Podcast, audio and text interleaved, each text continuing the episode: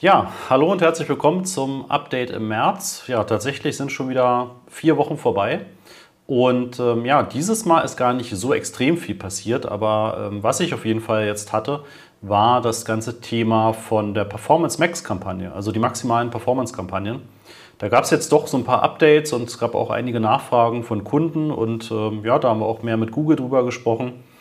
Und ähm, genau, vielleicht gleich vorneweg, das hatte ich ja ähm, auch, glaube ich, bei einem der letzten Updates schon mal gesagt, dass tatsächlich so die Performance dieser Kampagne deutlich besser geworden ist, wenn ich das vergleiche gegenüber Anfang 2022, wo ich das die ersten Male getestet habe.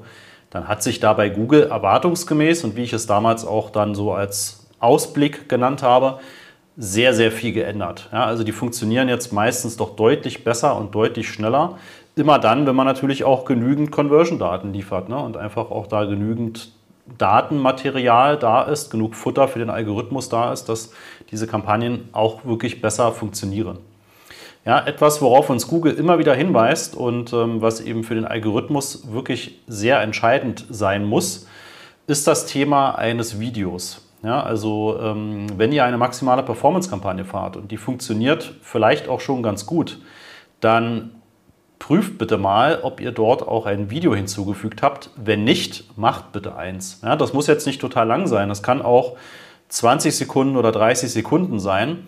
Aber der Algorithmus kann wohl damit sehr viel besser funktionieren als ne, mit diesem sozusagen nicht angelegten Video. Ja, und dann macht Google automatisiert wirklich ein ja, eigenes Video. Das ist oftmals nur sowas wie eine Dia-Show. Ja? Also da werden dann Bilder von euch genommen, ein paar Texte und daraus wird ein Video kreiert. Das funktioniert natürlich nicht so gut, als wenn ihr ein eigenes macht. Ja? Ähm, das könnt ihr auch so ein bisschen einmal schauen in diesem äh, entsprechenden Tool dafür. Und zwar hier unter der Asset-Bibliothek. Ne, da könnt ihr auch sozusagen über äh, Google selbst im Prinzip hier nochmal ein Video erstellen. Ne? Das habt ihr vielleicht auch noch gar nicht so richtig gesehen. Ne? Könnt ihr also sagen, Video erstellen, dann wählt ihr euch Dauer aus und dann werdet ihr durch einen Assistenten geführt. Aber auch das ist eigentlich eher sowas wie so eine Dia-Show. Ja? Die ist also nicht besonders ansprechend. Ich würde euch empfehlen, macht ein eigenes Video. Ja? Und dann ladet es bei YouTube hoch. Das kann ja auch nicht gelistet sein, also dass es nicht öffentlich gefunden wird und ihr verknüpft es dann einfach mit der maximalen Performance-Kampagne. Hier seht ihr entsprechend die ne, Möglichkeit, dann diese Videos zu erstellen. Könnt ihr also gerne dann auch über das Google Ads-Konto selbst machen, wenn ihr so eine erste Version haben wollt. So, dann nächstes Thema bei der maximalen Performance-Kampagne. Es gibt jetzt ja die Möglichkeit, dass ihr Keywords ausschließt. Ja, das könnt ihr weiterhin über den Google Support-Weg machen. Da könnt ihr also auch eure Marken-Keywords, eure Brand-Keywords hinschicken. Könnt sagen, bitte schließt die aus. Ja, und dann werden die auch nicht mehr aus der maximalen Performance gelistet. Das könnt ihr wohl auch mit einzelnen generischen Keywords machen. Das müsst ihr aber wirklich über den Google Support machen. Ähm, was ihr selbst machen könnt, ist auf Kontoebene unter den Kontoeinstellungen kontoweite Keyword-Ausschlüsse festzulegen. Ja, und zwar findest du das hier unter auszuschließende Keywords. Ja, da kannst du im Prinzip eine Liste anlegen. Dabei musst du aber beachten, das betrifft wirklich alle Kampagnen dann in deinem Konto. Ne? Also wenn du hier was ausschließt, dann ist das auch in allen anderen Kampagnen weg. Das betrifft nicht nur die maximale Performance. Nichtsdestotrotz kannst du damit natürlich auch, wenn du gewisse Begriffe kennst wie gebraucht, verschenken, tauschen und so weiter, dass du das halt generell nicht haben möchtest in deinen Suchbegriffen, dann kannst du die natürlich kontoweit ausschließen. Und das hat auch einen Effekt auf die maximale Performance-Kampagne. Ja, also nutze das auch gerne als Möglichkeit. Dann etwas, was ähm, wir sozusagen jetzt auch nochmal gefunden haben, du kannst Placement-Ausschlusslisten anlegen kannst also bestimmte Webseiten, bestimmte Apps angeben und kannst sagen, darauf möchte ich in meinem Konto keine Anzeigen geschaltet haben. Das greift auch für die maximale Performance-Kampagne.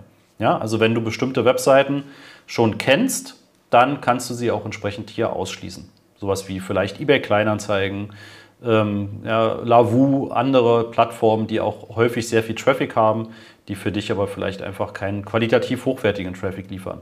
Ja, könntest du entsprechend hier auch darüber ausschließen.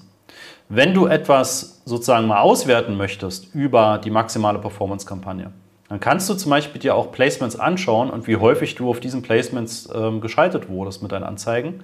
Da klickst du entsprechend hier auf Placement der Kampagne für maximale Performance. Ja, und dann bekommst du für den ausgewählten Zeitraum im Prinzip direkt die Anzahl der Impressionen. Mehr kannst du leider nicht hinzufügen an Daten, aber du kannst hier auch schon mal ganz gut sehen, wo und wie häufig liefert dich denn Google aus. Ja, und wenn du hier gewisse Webseiten siehst, wo du sagst, da möchte ich keine Werbung schalten, da weißt du vielleicht schon von früheren Kampagnen, dass da auch kein guter Traffic rüberkommt, dann kannst du die eben in diese Placement-Ausschlusslisten packen. Ja, das ist sozusagen dann eben nochmal der andere Weg. Und weil es gerade zu dem Thema passt, das habe ich dir schon in einem anderen Video vorgestellt, du kannst auch über die API, also über die Programmierschnittstelle von äh, Google Ads, kannst du ein ja, Skript hinterlegen und da über die API abfragen und dir Daten in ein Google Sheet exportieren, wo du tatsächlich dann auch sehen kannst, wie viel Klicks und wie viel Kosten kommen über Shopping, wie viel kommen über äh, YouTube, also über Videoanzeigen und so weiter. Und du kannst dir das, wenn du mehrere Asset-Gruppen hast, und das ist übrigens auch ein Tipp, den ich dir gebe, wenn du verschiedene Produktkategorien hast oder verschiedene Dienstleistungskategorien, dann lege verschiedene Asset-Gruppen an. Ja, da kannst du dann im Prinzip die Texte, die Bilder, die Videos immer wirklich passend zu dieser Kategorie hinterlegen. Und ähm, dann kannst du das leider nicht im Google Ads Interface auswerten. Also wie häufig wird aus welcher Asset-Gruppe deine Anzeigen geschaltet und wie gut funktionieren die. Das kannst du aber über ein Google-Skript machen. Ja, wenn du da Interesse dran hast, kommentier das einfach unter diesem Video oder komm sehr gerne auf uns zu. Ne, dann wir, kann ich dir das gerne auch entsprechend zukommen lassen. Ansonsten gibt es noch eine Ankündigung, dass Google auch wieder mehr bei der Automatisierung rund um Anzeigentexte macht. Ja, das ist also gerade wieder anscheinend verstärkt im Gang, dass Google mehr und mehr eben dir gewisse Anzeigentextformulierungen vorschlägt, also für die Titel, für die Überschriften und eben auch für die Beschreibungen. Und das habe ich bisher noch nicht live in einem Konto gesehen, das wird aber anscheinend gerade ausgerollt und getestet. Und da können wir sehr stark davon ausgehen, dass das dann auch in den nächsten Wochen und Monaten in unseren Konten erscheinen wird. Das heißt, die künstliche Intelligenz im Hintergrund, die wird vermutlich auch immer besser werden, was das Thema äh, Formulierung von Anzeigentexten vorgeht. Äh, ergibt ja auch total Sinn. Ne? Also ähm, wenn du deinen Anzeigentext in der Klickrate und Conversion Rate optimieren kannst durch gewisse Überschriften und gewisse Beschreibungszeilen, dann sollte man das natürlich auch machen. Ja, ja und damit sind wir dann auch tatsächlich schon durch mit den Updates für den März. Ja, also sehr lastig auf die maximale Performance-Kampagne, aber das solltet ihr auf jeden Fall berücksichtigen, wenn ihr diesen Kampagnentypen nutzt oder nutzen möchtet. Ja, da gibt es eben entsprechend schon Möglichkeiten, da doch ein bisschen mehr einzugreifen, als man das am Anfang vielleicht denkt und auch mehr Daten zu bekommen, als man das am Anfang noch denkt. Ja, dann wünsche ich euch maximale Erfolge und wir sehen uns spätestens im April wieder. Aber bleibt auf jeden Fall auch hier auf YouTube oder im Podcast dran. Also abonniert das auch entsprechend. Und dann werdet ihr auch nichts verpassen. Ja, apropos verpassen, ich hätte jetzt fast vergessen, euch nochmal darauf hinzuweisen, weil es hat noch nicht jeder mitbekommen, bisher wirklich nur die Leute, die in meinem Newsletter sind.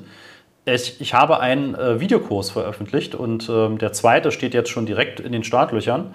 Und zwar ist der erste Videokurs die Kunst des Bietens. Also effiziente Geburtsstrategien für Google Ads. Was ist daran besonders? Was musst du beachten? Wie gehst du mit Anpassungen vor? Welche Geburtsstrategie ist die richtige für welche Kampagne? Ja, den Kurs kannst du einfach direkt kaufen, ohne sonstige Verpflichtungen, hast die ganze Zeit dann also dauerhaft darauf Zugriff. Und äh, natürlich werden wir dann auch, wenn es nötig ist, den Kurs aktualisieren.